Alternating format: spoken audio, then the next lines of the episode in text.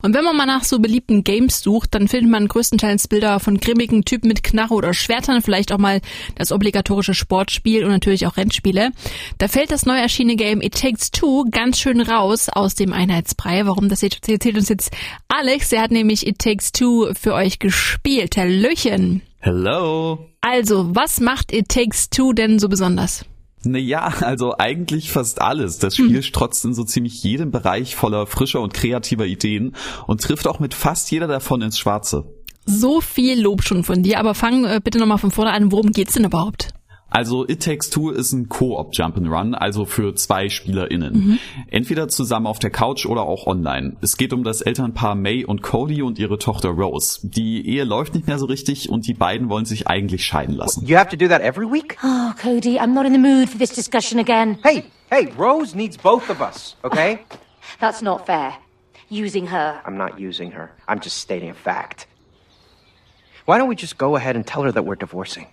Oh, just like that?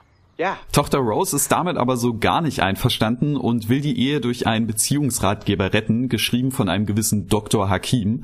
Das Buch scheint aber irgendwie Magic zu sein und verwandelt die Eltern in kleine Puppenversionen ihrer selbst und das Buch wird obendrein auch selbstlebendig. Why do you look like a blob of clay? Why do you look like a wooden doll? What have you done? What? Why do you always blame me? Huh? Yes. Why do you always blame him? Thank you. Oh, oh! What is that? I'm Dr. Haki, worldwide bestseller and an expert on love. Your daughter purchased me. She was lucky. I was the last copy because I was selling the best. I've helped millions of couples and now I will help you two to get together again. Okay, das klingt schon mal super crazy und nicht nach nur nach 15 Setting. Ich würde mal raten, dass die Eltern da gar keine Lust drauf haben und schnellstmöglich wieder menschlich werden wollen.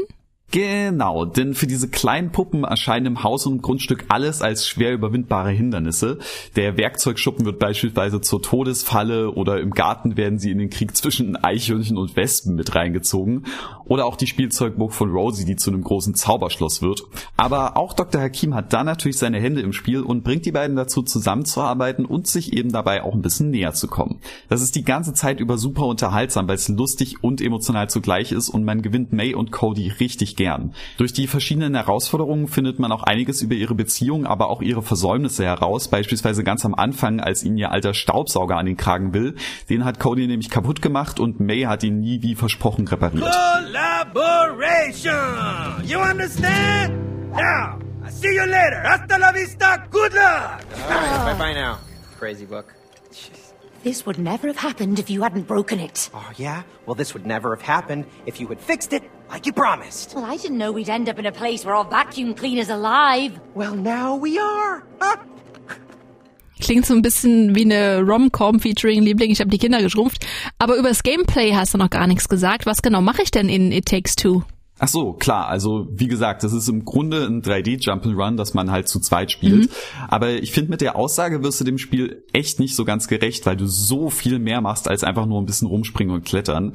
Das Spiel führt konstant neue Gameplay-Ideen und Mechaniken ein, wo du in anderen Spielen so ein Feature hast, was sich durch ganze Abenteuer zieht, wirft die It Takes Two immer wieder was Neues vor die Füße.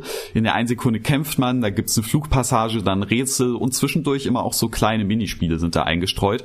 Da bleibt dir echt gar keine Zeit Zeit, dass einem überhaupt langweilig werden könnte. Vor allem aber ist hier echtes Teamwork gefragt. May und Cody bekommen fast immer unterschiedliche Fähigkeiten an die Hand, die sie kombinieren müssen, um weiterzukommen. Am Anfang zum Beispiel bekommt Cody Nägel, mit denen er Sachen fixieren kann und May bekommt den dazugehörigen Hammer. Mit dem kann sie nicht nur Sachen zerdeppern, sondern sich auch an den von Cody gesetzten Nägeln festhalten und daran rumschwingen. Und das sorgt dann wiederum dafür, dass nicht nur die Charaktere, sondern auch die Spieler vor dem Bildschirm wirklich zusammenarbeiten.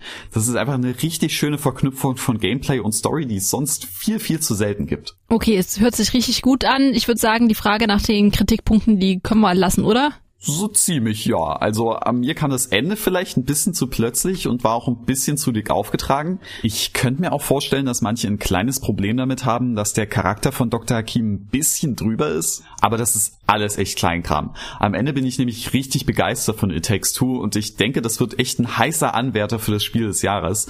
Ich denke, besonders für Pärchen ist das Spiel perfekt, aber auch mit Freunden oder mit der Familie hat man hier super, super viel Spaß. Und was auch ziemlich cool ist, nur eine Person muss sich das Spiel kaufen, die andere kann dann for free mitspielen. Ah, super. Also, wenn das nicht überzeugend klingt, It Takes Two äh, gibt's für alle gängigen Konsolen äh, bis auf die Switch und auch für den PC für 40 Euro.